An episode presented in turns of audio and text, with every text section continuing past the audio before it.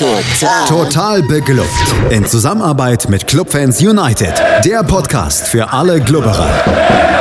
Alles, Alles zum ersten FC Nürnberg auf meinsportpodcast.de. Herzlich willkommen zu einer neuen Ausgabe Total Beklubbt, dem Magazin über den ersten FC Nürnberg auf meinsportpodcast.de. Mein Name ist Felix Amrein und wie immer bin ich nicht alleine, sondern habe einen Gast an meiner Seite. Es ist einer von unserem Kooperationspartner Club Fans United und es ist Alexander Endel. Hallo Alex. Hi, grüß dich. Ja, Alex, wir wollen darüber sprechen, dass der erste FC Nürnberg nun seit sechs Spielen ungeschlagen ist, aber ähm, ja auch so ein bisschen auf der Stelle tritt. Wir wollen eben über das 1 zu 1 gegen den FC St. Pauli sprechen, wollen da natürlich vor allem auch über das Gegentor reden, das für reichlich Gesprächsstoff dann nach dem Spiel gesorgt hat. Wir wollen auch mal so ein bisschen darüber reden, wie das einzuschätzen ist. Sechs Spiele ohne Niederlage, aber eben nur zweimal gewonnen. Insgesamt überhaupt erst dreimal gewonnen bei neuen ähm, ja, Saisonspielen oder neuen Ligaspielen. So rum ist es ja richtiger. Und wir wollen natürlich auch darüber sprechen, ähm, was Christian Martenia ereilt hat. Der hat sich nämlich die Patella oder wie jetzt ganz Nürnberg weiß, die Kniescheibe gebrochen und wird deswegen erstmal eine ganze Weile ausfallen. Was das für Folgen für den ersten FC Nürnberg hat, das soll heute Thema sein. Anfangen wollen wir, wie gesagt, mit dem Spiel gegen den FC St. Pauli. Es gab keinen Grund irgendwie für Damir Kanadi nach dem Spiel in Hannover irgendwas in der Aufstellung zu ändern und folgerichtig ging es dann eben auch mit den elf Mann da los, die 4 zu 0 gegen Hannover 96 gewonnen hatten. Das Spiel jedoch ähm, ja, brauchte trotzdem so ein bisschen, um in die Gänge zu kommen, meiner Meinung nach. Wie hast du das erlebt? Ja, also die, die Spielweise war vielleicht gar nicht so unterschiedlich zu Hannover. Also ähm, Nürnberg war eigentlich sehr tief gestanden, hat dann nicht, war sehr passiv, fand ich. Ähm, und äh, hat eigentlich sehr früh nicht St. Pauli den, den Ball überlassen. Und äh, das haben ja auch viele Spieler dann anschließend ein bisschen bemängelt, dass es in den ersten 30 Minuten, ähm, dass man zu viel pa Passivität gezeigt hätte oder auch äh, zu viele Ballverluste, Ballungenauigkeiten gehabt hat. Ähm, ich fand aber vor allem die Passivität ist mir aufgefallen. Die war schon ähm, sehr augenscheinlich. Ja, ähm, würde ich so unterschreiben. Also man hat gefühlt so ein bisschen den, den Ansatz wie gegen Hannover gewählt, gibt den anderen erstmal den Ball und dann äh, verteidigen wir gut und nutzen vielleicht unser Tempo. Es gab folgerichtig dann auch sehr, sehr wenig Torchancen überhaupt. Die beste wahrscheinlich noch die durch Georg Markreiter, wo er dann gezeigt hat, dass er mit dem Kopf das Ganze ein bisschen besser kann als mit dem Fuß.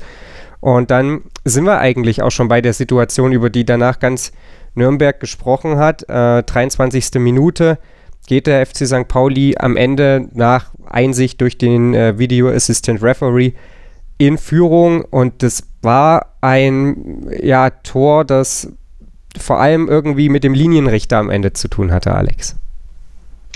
Ja, wir haben das ja lange, lange breit noch diskutiert und immer folgende, weil es gab dann doch bei den Fans eine Menge an Irritation, ähm, was tatsächlich auch mit äh, äh, Colinas Aussagen zu tun hatten, die man dann sehr schnell irgendwie aus irgendwelchen Ecke hervorgekramt hat.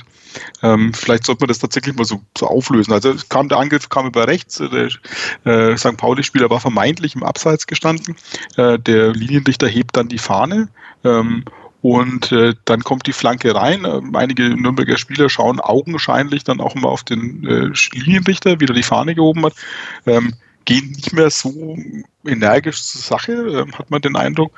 Der Schiedsrichter hat auch die Pfeife im Mund ähm, und dann trifft quasi ähm, Gökeres ähm, dann ins Tor, dann nochmal irgendwie durch die Beine von, weiß ich nicht mehr, Handwerker, glaube ich, ähm, ins Tor. Und alle gucken hin und denken sich, der hat auf die Fahne gehoben und, äh, und äh, gab wüste Proteste. Ähm, jetzt war die Sache natürlich, viele, es kam erstmal dieses, ähm, das war doch Abseits und äh, kam der VAR ins Spiel, der VAR hat überprüft und hat festgestellt, kein Abseits.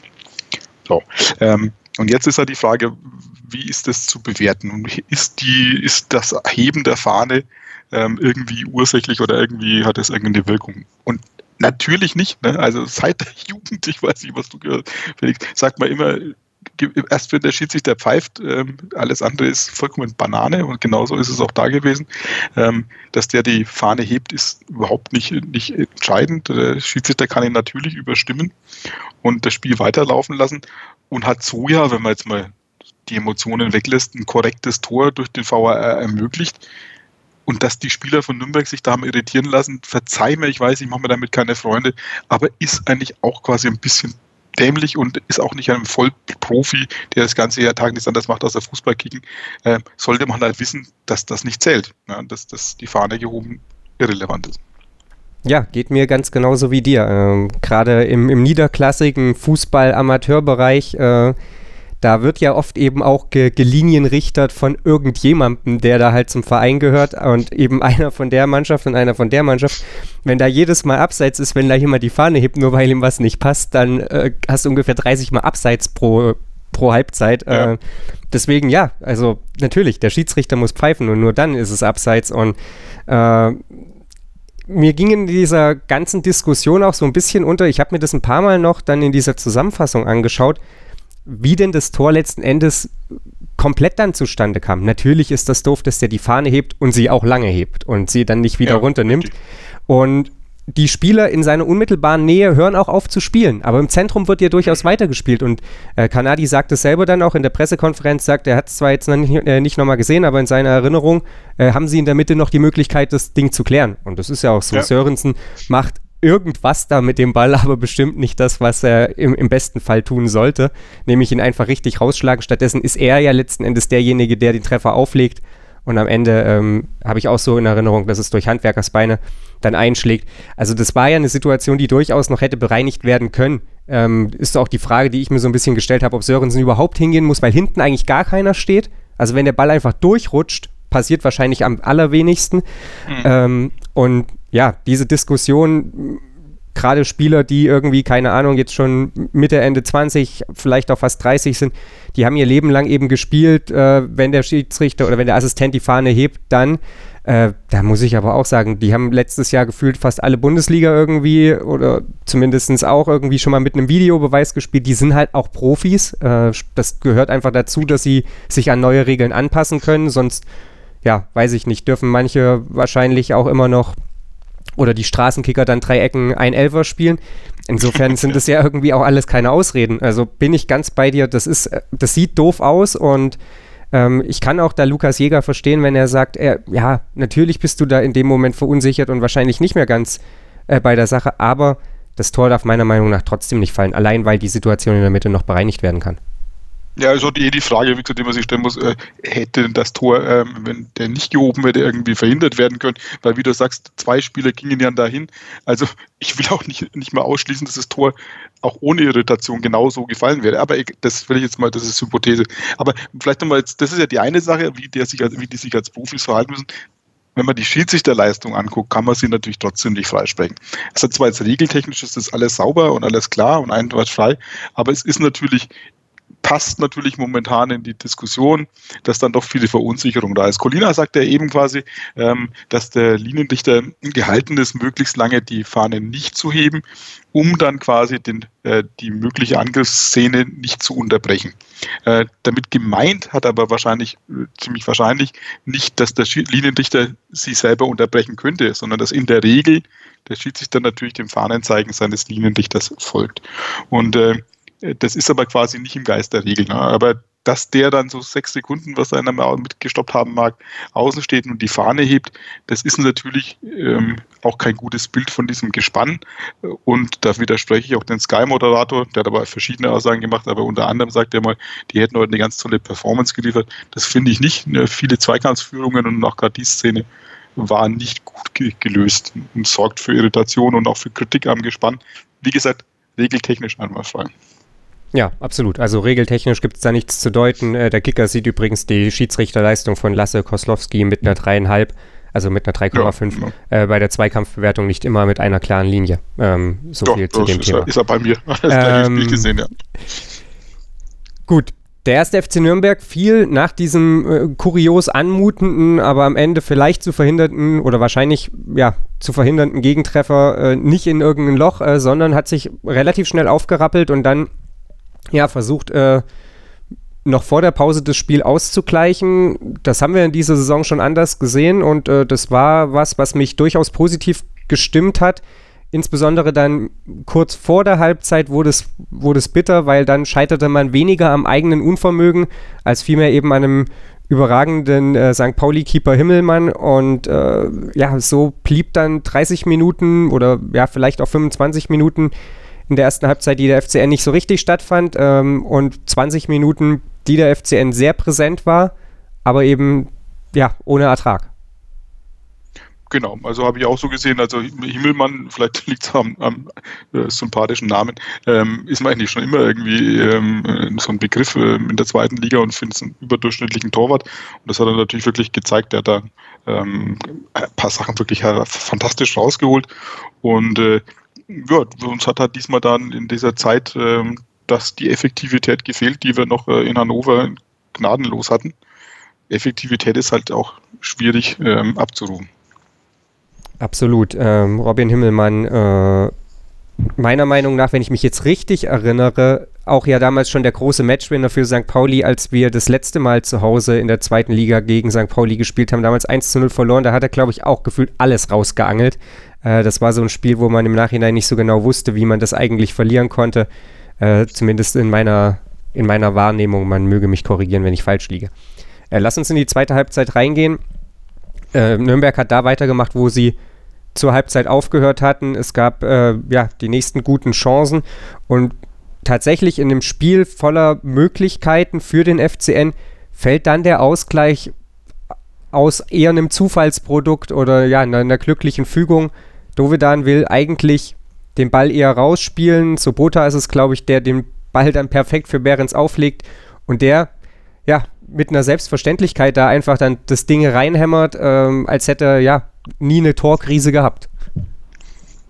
Ja, mich natürlich riesig gefreut, oh Captain, mein Captain, ähm, dass er mal wieder trifft, jetzt zum zweiten Mal jetzt Folge. Ähm, aber wie du sagst, das, war so bezeichnend momentan für, für die beiden Spieler, Dovedan wie auch Behrens. Dovedan in dem Sinne, der wirklich äh, viel probiert hat, er war sehr agil, hat immer wieder ähm, versucht, was zu kreieren, was Überraschendes zu machen ist ihm allerdings, finde ich, in dem Spiel selten gelungen. Und die einzige Sache, die er wirklich einen genialen Moment hatte, war das, wo er eigentlich was ganz anderes vorhatte. Ähm, deswegen, das hat eigentlich mit seinem Spiel ganz gut gepasst. Ähm, aber nichtsdestotrotz muss man sagen, ist natürlich allein schon da in den Strafraum zu ziehen, ähm, ist einfach eine gefährliche Situation. Da können es Abpraller geben und dass Behrens da auch dann in der Box steht, ähm, ist natürlich auch ähm, ein Zeichen davon, dass Nürnberg gewillt war, äh, offensiv da Präsenz zu zeigen. Und bei Behrens ist es auch so. Ich habe es immer gesagt, ich glaube, wir hatten es ja vor zwei Wochen diskutiert, äh, welche Wichtigkeit Behrens äh, haben kann, äh, genauso wie Markreiter. Mich hat es für die beiden sehr gefreut, weil es genau die beiden Führungsspieler jetzt wieder waren, die, wenn sie das Standing haben und auch ein bisschen nach mehr nach ihren ähm, ja, nach ihren Fähigkeiten eingesetzt werden, wie jetzt Behrens, der ein bisschen offensiver stand, ähm, dann funktionieren die auch wieder und, und zeigen das, was sie, was sie können. Mich hat es sehr gefreut, gerade natürlich für für Behrens, aber wie gesagt auch für eine gute Leistung, finde ich, von Marc Reiter. Ja, stimme ich dir absolut zu. Ähm, Hanno Behrens ja dann nach dem Spiel auch so auf die Frage, ob es denn immer so sein muss, dass der Knoten platzt, damit es dann auf einmal läuft, ja, musste so ein bisschen lächeln ähm, und wusste dann auch nicht so richtig, was er darauf antworten soll. Aber ich stimme dir dazu, das ist so bezeichnend. Er hatte ja in der ersten Halbzeit auch noch die Chance, wo er so den Ball Richtung leeres Tor hebt, wo er dann aber eben nicht trifft. Das hätte wahrscheinlich vor fünf, sechs Wochen noch dazu geführt, dass dann so ein bisschen das Selbstvertrauen weg ist bei ihm. Äh, momentan geht es wieder genau in die andere Richtung. Äh, Wenn es beim ersten Mal nicht klappt, dann eben beim zweiten Mal oder vielleicht auch erst beim dritten Mal. Ähm, so dann eben dann der Ausgleich äh, in der 51. Minute. Es hätte dann fast postwendend ja, die Antwort des FC St. Pauli gegeben. Äh, da war dann aber Oliver Sorg zum Glück dazwischen und dann entwickelte sich ein Spiel, in dem Nürnberg viel, viel Druck gemacht hat, äh, auf den Siegtreffer gedrängt hat, aber eben auch so ein bisschen, ja, ich das Gefühl hatte, dass man da äh, aufpassen muss, dass man am Ende dem FC St. Pauli nicht ins offene Messer rennt. Ja, also war, war auf jeden Fall für, wenn es das überhaupt gibt, in solchen Spielen neutralen Zuschauern sicherlich auch ein interessantes Spiel. Äh, weil, wie du sagst, erstmal natürlich diese Chance äh, direkt nach dem Ausgleich, die war natürlich gigantisch groß. Ne? Die, die, die, die muss er da machen. Und äh, äh das war ja, glaube ich, wieder äh, Gökeres, der das Tor ja schon zum 1-0 gemacht hatte. Ähm, der, der er hat ja nur noch Sorg vor sich. Ne? Also leeres Tor, Martinia war ja doch den Querpass schon aus dem Spiel und trifft dann quasi aus äh, acht Metern oder was äh, den, das Bein vom Sorg. Ne? Also das war schon eine Riesenchance. Und äh, wie du sagst, habe ich auch erlebt, also Nürnberg hat es tatsächlich geschafft, mehr und mehr Druck aufzubauen, aber und St. Pauli immer wieder mehr zurückzudrängen, aber die waren echt brandgefährlich. Also hast du mal gesagt, das hätte ich jetzt nicht unterschreiben können, wie es ausgeht. Ähm, weil äh, das hätte auch werden uns auch problemlos einfangen können. Also haben wir auch gemerkt, kurz vor Schluss hätte es ja auch beinahe nochmal zum bösen Nackenschlag geführt. Ja, beziehungsweise lag der Ball ja sogar auch noch einmal im Tor. Da Tor, hat der VAR dann äh, den ersten FC Nürnberg in dem Moment gerettet. Ähm, da völlig zu Recht auf Abseits entschieden. Um, 66. Minute. Und ja, danach eben, wie gesagt, der, der erste FC Nürnberg auch dann seinerseits nochmal ja, mit mehreren Chancen. Am Ende Robin Hack äh, in eigentlich fand ich wirklich richtig starken Spiel von ihm Einfach auch nicht so mit dem Glück des Tüchtigen. Wir hatten über die Himmelmann-Parade in der ersten Halbzeit schon gesprochen, wo er ja wirklich mit den Fingerspitzen den Ball noch auf die Oberkante der Querlatte oder der Latte dann äh, lenkt. Ähm, in der 86. müsste es gewesen sein, als er dann aus dem, aus dem Rückraum schießt und der Ball einfach nur gegen Innenpfosten und gefühlt genauso wieder zurückkommt. Ähm, ja, und dann, du hast es angesprochen, 90. plus 2 war es, als äh, Tashi, glaube ich, ähm, ja, letzten Endes äh, ja, den Ball fast an Martinia vorbei bekommt. Am Ende rauschen beide übel zusammen und ähm, Martinia verletzt sich dabei. Werden wir dann noch drüber sprechen. Ein Spiel, das ja sowohl in die eine als auch in die andere Richtung hätte kippen können. Äh, wenn du ein Fazit da, da drunter ziehen musst, der erste FC Nürnberg die bessere Mannschaft, aber ähm, ja, aufgrund mangelnder Effektivität vielleicht dann doch auch eine gerechte Punkteteilung? Ja, klar, das, das 1-1 geht irgendwo okay.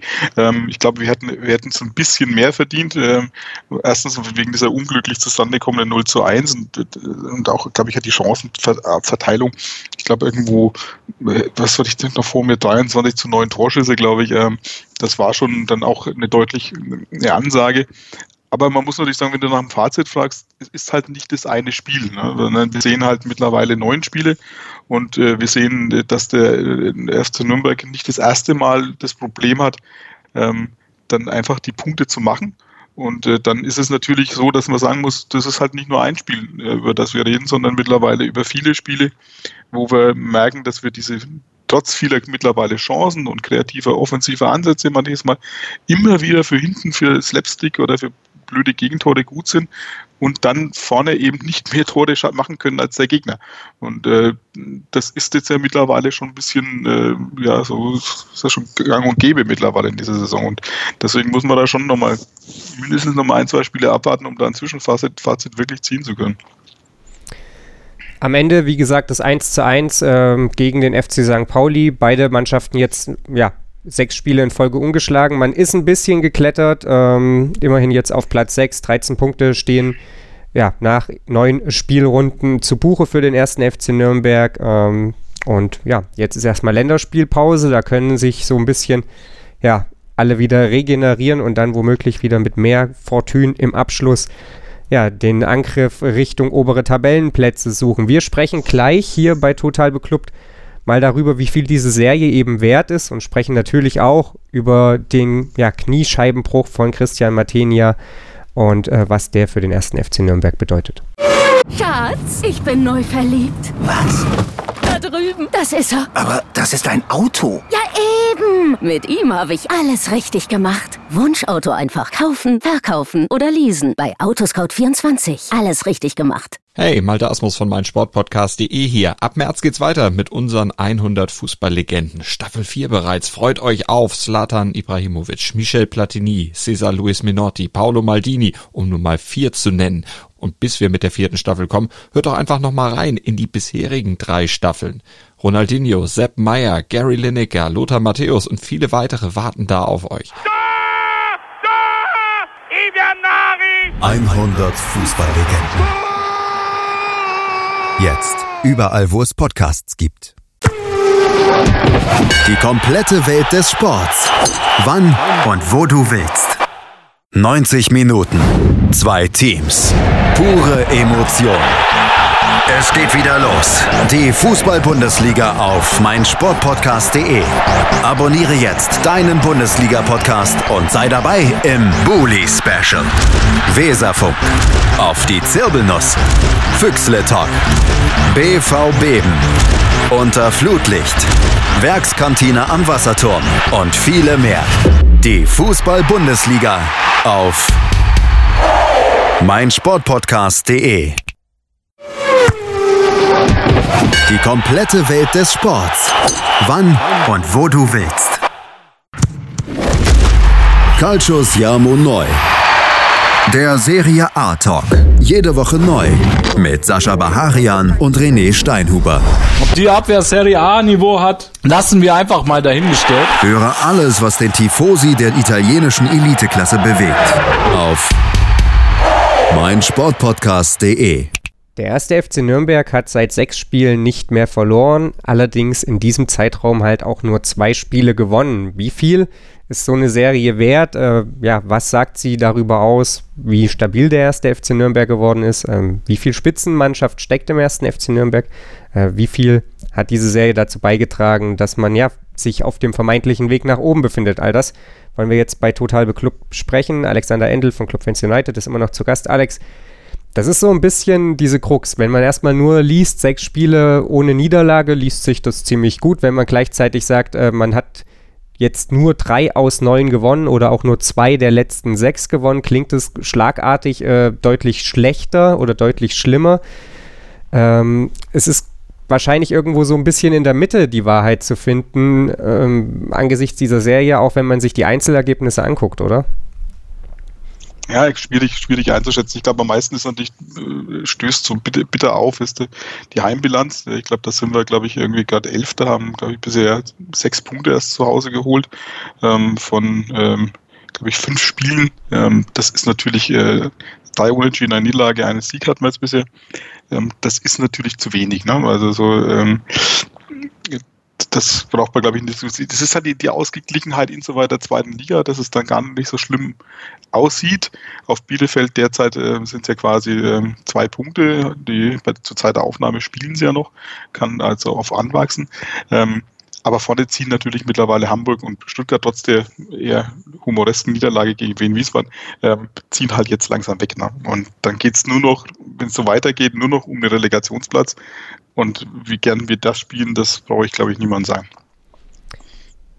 Aber wenn wir jetzt ganz ehrlich sind, dann ist wahrscheinlich sowieso der, der Relegationsplatz ja das höchste der Gefühle, wenn, wenn nicht was völlig Unvorhergesehenes passiert, oder?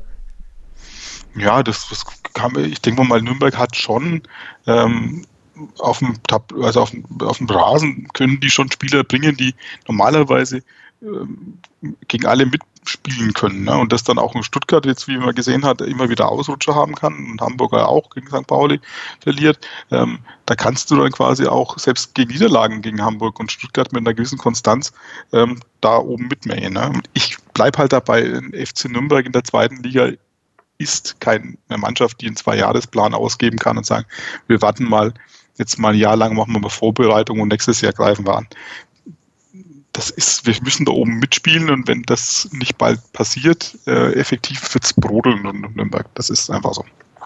Ja, da sind wir beide einer Meinung. Ähm, jetzt ist es ja so, dass in dieser sechs Spiele andauernden Serie äh, unter anderem eben auch, ja, ich möchte sagen, leichtfertig Punkte verschenkt wurden. Unter anderem so gegen Karlsruhe, als man so sich ein bisschen in die eigene Passivität ergeben hat. Äh, ganz besonders natürlich gegen Heidenheim, als man das Spiel wirklich leichtfertigst am Ende aus der Hand gegeben hat. Das sind vier Punkte. Wenn die da sind, äh, sprechen wir hier über was ganz anderes. Dann, dann sieht die Tabelle ja sehr, sehr nett aus. Dann hat man 17 Punkte auf, dem auf der Habenseite, ist drei Punkte hinterm HSV und hinterm VfB Stuttgart. Äh, dann ist alles in Ordnung. Ist es am Ende wirklich dieses ja, Spiele nach Hause bringen, ähm, Torchancen besser nutzen, Hannover ausgeklammert, äh, was dem ersten FC Nürnberg tatsächlich noch fehlt. Ähm, offensichtlich ja, scheint es nicht mehr so das ganz große Problem zu sein, dass man ständig Spiele verliert. Ähm, aber ja, irgendwie scheint man ja so Sachen noch nicht so ganz zu Ende bringen zu können, vielleicht. Ja, ist eine schwierige, schwierige Frage, weil ich glaube, darüber streiten sich momentan auch so, zwar nicht sehr laut, aber doch leise die, die Geister. Also quasi, ähm, ist das Ergebnis jetzt, das Zwischenergebnis äh, jetzt eigentlich ja noch okay oder normales Ergebnis eines Prozesses, den wir eben durch diesen Umbruch machen? Oder sind wir letztendlich ähm, aufgrund der doch individuellen Klasse von einzelnen Spielern, die wir haben, jetzt namentlich auch gerade Geis oder, oder Hack, ähm, haben wir da mehr rausgeholt, als wir eigentlich quasi spielerisch drauf haben. Und ich bin da auch unschlüssig. Also ich bin da unschlüssig, weil ähm, wir haben halt in jedem Spiel schon wirklich extreme äh, Balanceprobleme. Ähm, momentan spielen wir ja eigentlich relativ defensiv, haben wir auch quasi zumindest mal bis zum äh, 0-1 äh, jetzt gegen St. Pauli sehr defensiv gespielt. Ähm, und ich sehe halt diesen, diesen spielerischen Ansatz, den Kanadi versprochen hat oder verheißen hat, noch bei weitem nicht. Und daran wird dann natürlich neben den Ergebnissen auch gemessen. Und äh, also ich denke auch, wir können jetzt momentan noch gar nichts zu sagen, ob das jetzt gut oder schlecht ist, ähm, äh, weil man es so oder so interpretieren kann. Die einen werden von Umbruch sprechen, die anderen werden sagen, nee, das hätte, man müsste schon weiter sein. Ähm, das ist tatsächlich jetzt noch eine Frage, kommt man oben ran, dann wird es viele Wogen geglättet, bleibt man da an der Position oder sagt noch ein bisschen ab, wird es heißer. Und dann werden die Kritiker auch größer und die haben dann das Glas eher halb leer gesehen als halb voll. Das ist einfach so. Wann zieht man dieses Fazit? Das habe ich mich jetzt so die Tage mal gefragt, als ich dann auch so ein bisschen auf den Spielplan geguckt habe. Zieht man es jetzt nach den ominösen zehn Spieltagen, ähm, von denen vor der Saison mal so oft die Rede war, das wäre dann schon nach dem nächsten Spiel gegen Aue. Äh, zieht man sie nach 13 Spieltagen zieht man es vielleicht auch erst nach, nach einer Halbserie, wenn man zur Halbzeit oben dran ist, ähm, ist alles gut oder ähm, ja, wann, wann muss man denn jetzt mal letzten Endes die, die Arbeit von Team und Trainer bewerten? Ich glaube, diese zehn Spieltage, wenn ich mich recht entsinne, zumindest in meiner Erinnerung kamen irgendwann mal von Hans Meyer auf, ähm, der damals irgendwo gesagt hat, der gibt keine Prognosen ab über den Saisonverlauf, bevor die zehn Spieltage vorbei sind.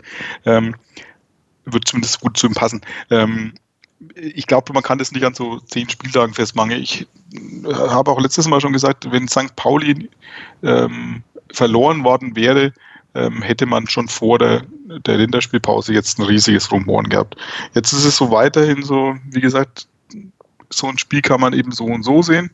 Ähm, am Ende bleibt ein Unentschieden, das eigentlich viel zu wenig ist. Ähm, das heißt, wir, wir ziehen jetzt diesen, diesen Bewertungsprozess ins nächste Spiel. Und wenn das jetzt wieder ähm, nicht überzeugend sein sollte, dann werden wir es vielleicht nochmal ins nächste Spiel ziehen. Also das, das ist tatsächlich Fußballpleite, irgendwo sich jetzt von vornherein schmeißen, ähm, von Spiel zu Spiel denken. Momentan kann man es nicht anders sagen. Wir werden echt immer sehen, gibt es da die Ausschläge nach oben oder nach unten. Und dann kann es aber relativ schnell euphorisieren, wenn man plötzlich auf dem dritten Platz steht, oder eben auch ähm, entzündeln. Also ja. ich kann es nicht sagen. Also ich denke auch, ich muss mal abwarten, jetzt nochmal die nächsten ein, zwei Spiele. Mm, man muss vor allem gucken, ob er, ob Kanadi, glaube ich, seine Mannschaft wirklich mitnimmt. Und da weiß ich so noch nicht so, ähm, ob das so funktioniert. Ähm, die, die, Fans, Umfeld, Medien, ich glaube, die sind alle momentan noch in einer äh, Findungsphase, wie sie das finden, was der Kanal macht.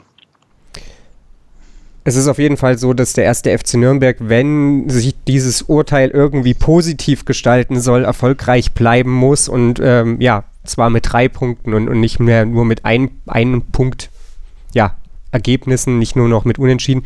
Äh, gegen Erzgebirge Aue ist das nächste Spiel quasi das nächste Nachbarschaftsduell, wenn man da gewinnt, zieht man dann vorbei. Dann kommen Spiele gegen Mannschaften, die du, wenn du oben dran sein möchtest, schlagen musst, muss man einfach so sagen. Kommt Regensburg, kommt DFB-Pokal gegen Kaiserslautern und dann kommt Bochum. Ähm, und dann geht es gegen Bielefeld. Äh, also wahrscheinlich ist es, ist es vielleicht tatsächlich dann ähm, ja so ein bisschen schon gefällt dieses Urteil, wenn man das Bielefeld-Spiel vor der Brust hat, äh, je nachdem, wie die sich jetzt weiter präsentieren. Wir dürfen gespannt sein. Ähm, wir bleiben natürlich dran ja, in der Beurteilung von Damir Kanadi der Mannschaft und letzten Endes dem ganzen ersten FC Nürnberg äh, auf dem Spielfeld und hoffen natürlich, dass das Ganze möglichst erfolgreich ausgeht. Noch ganz kurz mal so zum Vergleich, weil ja dann immer gerne bemüht wird, aber vor zwei Jahren war es ja auch so und so. Also vor zwei Jahren hatte der erste FC Nürnberg nach neun Spieltagen 16 Punkte auf der Habenseite, fünf Siege, ein Unentschieden, drei Niederlagen, 20 zu 11 Tore, stand auf Platz 5 nur ein Punkt hinter dem Relegationsplatz, drei Punkte hinter Platz zwei, sechs Punkte hinter dem ersten Fortuna Düsseldorf. Also da war der Abstand zu den ersten dreien, beziehungsweise zu den ersten beiden, äh, dann doch ein ganzes Stück geringer. Einer, Alex, der eine große Rolle in dieser Mannschaft vor der Saison spielen sollte und dann, ja, wie die anderen beiden, die wir heute schon angesprochen hatten, Hanno Behrens und äh, Georg Markreiter, gerade zu Saisonbeginn so seine Liebe, Mühe und Not hatte, ist Christian Martenia und jetzt wird er erstmal gar keine Rolle mehr spielen, weil er, ja, auf gut Deutsch irgendwie, ja, da über den Platz humpeln könnte nur noch. Äh, es gab diese Situation, wir hatten sie vorhin schon mal besprochen, zweite Minute der Nachspielzeit, als er äh, da ja alles reinschmeißt, was er hat und äh, richtig übel mit einem FC St. Pauli-Spieler zusammenrasselt. Und in dieser Situation hat er sich äh, die Patella gebrochen, also die Kniescheibe, und wird damit eine ganze Weile ausfallen. Wir haben vorhin schon mal so ein bisschen durch den Kalender geblättert. Es ist wohl so, dass man bei so einem Patellabruch mindestens sechs Wochen Pause hat, bevor irgendwas passiert. Also da reden wir noch nicht davon, dass er wieder auf dem Spielfeld steht. Ja, und dann äh, haben wir schon fast Anfang äh, Dezember, bis er wahrscheinlich überhaupt mal wieder trainieren kann. Also womöglich sogar das Hinrunden aus für Christian Matenia, äh, der sich zuletzt dann auch wieder ein bisschen gefangen hatte. Ja, bitter. Also vor allem, weil wir jetzt hinten dran, ja, ähm, ja, ich wüsste jetzt ehrlich gesagt gar nicht, wer jetzt spielt. Ne? Also wahrscheinlich Luxe. Denke ähm, ich auch. War ja im DFB-Pokal ja. auch so. Genau, also ist ja auch so ein, so ein Kanadis alter Weggefährte, glaube ich, aus äh, von, vom SC Alltag. Ähm, hat dann natürlich daher auch einen gewissen äh, Vorteil. Ja, danach hätten wir eigentlich ja quasi in Anführungsstrichen nur noch Klant äh, und dann den jungen Jonas Wendlinger im Kader. Ähm, äh, das ist natürlich schon vom Standing her jetzt was anderes, weil Martin ja äh, für die Mannschaft, glaube ich, auch als Führungsspieler wichtig war. Ähm, von der Leistung, wie du sagst, ähm, auch nicht unkritisch seit in der Saison. Gab es doch eine Menge an, an äh, Spielen, die nicht so überragend waren. Nichtsdestotrotz natürlich derjenige, äh, der sich jetzt zuletzt ja auch mit so einer ja, relativ festen Abwehrformation vielleicht auch gefunden hat. Äh, ist dir da ein bisschen bange oder sagst du, okay, es ist Länderspielpause, die haben quasi zwei Wochen Zeit, damit es zwischen Luxe und äh, seinen Vorderleuten äh, schnippt? Also wie kritisch siehst du die ganze Geschichte jetzt einfach wirklich rein von der Leistung oder rein vom Sportlichen her? Gar nicht so sehr vielleicht auch vom vom Zwischenmenschlichen oder von der, von der Kaderhierarchie, auch wenn sowas natürlich immer schwierig zu trennen ist? Es hilft uns zumindest nicht, sagen wir so. Also ich glaube, das ist so, so ein Thema, dass wir äh, jetzt mit, mit Sörensen und Markreiter ähm, und Martinia jetzt dann doch mal wenigstens ein stabiles Dreieck gefunden haben da hinten. Ähm, jetzt haben wir wieder, wieder eine Änderung. Erst war ja Sörensen lange verletzt, Markreiter war irgendwo nicht fit oder wurde nicht nominiert, dann hat Mühe gespielt. Ähm, dann war Jäger mal Innenverteidiger. Ähm, also das passt schon momentan ins Bild, dass äh, es auch schwierig ist, momentan eine, äh, eine Konstante zu finden im Nürnberger Spiel. Und äh, deswegen, es, es, hilft auf gar keinen Fall, ob es von der Leistung her ist, weiß ich nicht, Lux, ich kann den ganz schlecht beurteilen, habe den zu wenig gesehen. Ähm, hat das eine Spiel gar nicht, im DFB-Pokal gar nicht schlecht gespielt. Ähm, aber ähm, ja, für, die, für das, das Finden einer, einer Formation tut es uns nicht gut. Ja, umso bitterer, dass es jetzt so weit gekommen ist. Am bittersten natürlich für Christian Martinia. Gute Besserung an dieser Stelle. Äh, lass uns mal jetzt abschließend noch so ganz kurz darauf blicken, wie es denn jetzt, äh, wir haben es so ein bisschen schon angedeutet, ähm, für den FCN weitergeht. Äh, ich hatte es schon gesagt, Erzgebirge Aue, zwei Plätze über dem FCN aktuell postiert, äh, ist der nächste Gegner. 18.30 Uhr in Aue. Dafür hat man einst Robert Koch geholt, auch wenn es erst Mitte Oktober ist. Ähm, danach kommen, wie gesagt, Regensburg und Bochum in der Liga, also zwei, die tief, tief unten drin hängen. Ähm, und dann, ja, Bielefeld, bevor äh, dann ja ein Spiel außer Wertung, nämlich das Derby nach der nächsten Länderspielpause ansteht. Der erste FC Nürnberg also mit einem, ich will jetzt nicht sagen leichtem Programm, aber mit einem, dem er ja aus dem er fast die Maximalausbeute holen muss, wenn es nach oben gehen soll, oder? Ja, wobei man sagen muss, vor der Saison, wenn du mich gefragt hast, ob Sandhausen, Osnabrück, Heidenheim, gut mit Abstrichen, äh, da hätte ich auch gedacht, dass es das ein leichtes Programm ist. Ne? Und, äh, und Karlsruhe als Aufsteiger zu Hause, da hätte ich auch gedacht, die kann man weghauen. Darmstadt ja auch nicht besonders jetzt in Furore gesorgt, ähm, haben die ganze Saison nicht gut gespielt, schießen bei uns plötzlich drei Tore. Also, ähm, also leicht gibt es in der zweiten Liga zumindest für uns nicht. Ähm, in der Tat hätte ich tatsächlich schon immer so geschielt, quasi, wann denn eigentlich das Viertspiel kommt. Das ist ja bei uns immer ganz historisch gesehen gern so ein so ein Schlüsselspiel, wo dann auch die Stimmung gerne kippt, aber das ist tatsächlich mal nach einer Länderspielpause es ist übrigens, spät im November. Entschuldigung, es ist übrigens passenderweise am Toten Sonntag. am Toten Sonntag, genau. Also da haben wir schon, schon so manches Mal quasi, habe ich das Gefühl, immer so, haben sich Trainerentscheidungen auch, auch ergeben. Aber klar, also es sind, das sind Spiele, wenn du da oben randrücken willst, musst du jetzt, wie heißt das schön, eine Serie starten. Jetzt, Erzgebirge Auge wird bestimmt nicht einfach. Ähm, dann zu Hause haben wir halt momentan äh, ein Problem und das heißt, äh, das wird Jan Regensburg nicht einfacher machen. Die werden auch nicht mit, äh, wir würden auch nicht aufspielen gegen uns, sondern die werden vor allem tief stehen und damit haben wir momentan enorme Probleme. Ähm, wenn jemand so tief steht, das leichteste war Hannover, die haben selber versucht, Fußball zu spielen. Ähm, das wird zeigen, ob wir gelernt haben, ähm, das Spiel zu machen und dann aus diesem Spiel machen auch Tore zu zielen und nicht nur aus, aus Kontern oder ähm, ja, Standards. Ja, wir dürfen gespannt sein. Der erste FC Nürnberg hat sich meiner Meinung nach zumindest zuletzt äh, besser präsentiert, ähm, was vor allem auch an einer Person ganz entscheidend festzumachen ist. Und das ist meiner Meinung nach Robin Hack, der dem Spiel etwas verleiht, was ihm vorher deutlich abgegangen ist. Äh, auf der Gegenseite hat Nikola Dovedan momentan so seine liebe Mühe und Not. Mal gucken, wer es dann gegen Aue richten äh, soll und richten kann. Ich bedanke mich auf jeden Fall erstmal bei dir, Alex, für deine Einschätzung zum Spiel gegen den FC St. Pauli. Äh, wir sind diese Woche dann nicht mehr für euch da, denn es ist wie gesagt Länderspielpause, aber wir sind nächste Woche wieder für euch da, denn am 13. Oktober um 14 Uhr lädt der erste FC Nürnberg in die Nürnberger Meistersingerhalle zur Mitgliederversammlung und wir wollen natürlich nächste Woche darüber sprechen, wenn äh, es ja dann darum ging, äh, was alles besprochen wurde auf der Tagesordnung stehen, unter anderem natürlich die Berichte aus dem Geschäftsjahr 2018, 2019. Außerdem werden mal wieder drei Aufsichtsratmitglieder neu gewählt und äh, diverse kleinere Satzungsänderungen stehen auch noch hier auf dem Schreiben des ersten FC Nürnberg. All das soll dann nächste Woche Thema sein und dann natürlich auch wieder das Gegnergespräch und dann ja, blicken wir bang in Richtung Erzgebirge, bang in Richtung Schacht. Das alles dann nächste Woche hier bei Total Beklubbt auf meinsportpodcast.de. Schatz, ich bin neu verliebt. Was? Da drüben. Das ist er. Aber das ist ein Auto. Ja, eben. Mit ihm habe ich alles richtig gemacht. Wunschauto einfach kaufen, verkaufen oder leasen. Bei Autoscout24. Alles richtig gemacht. In rund 40 Folgen habt ihr mich jetzt schon sagen hören, I want to tell you about the Beatles. Ich habe euch die Geschichten zu ihren Alben und ihren Songs erzählt, euch ihre wichtigsten Wegbegleiter und Vertraute vorgestellt und natürlich die Orte, die für die Bandgeschichte eine wichtige Rolle spielten. Habt ihr die drei bisherigen Staffeln schon durchgehört?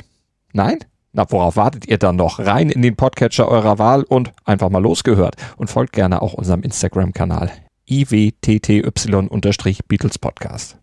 Total beglückt. In Zusammenarbeit mit Clubfans United. Der Podcast für alle Glubberer. Alles, Alles zum ersten FC Nürnberg auf meinsportpodcast.de.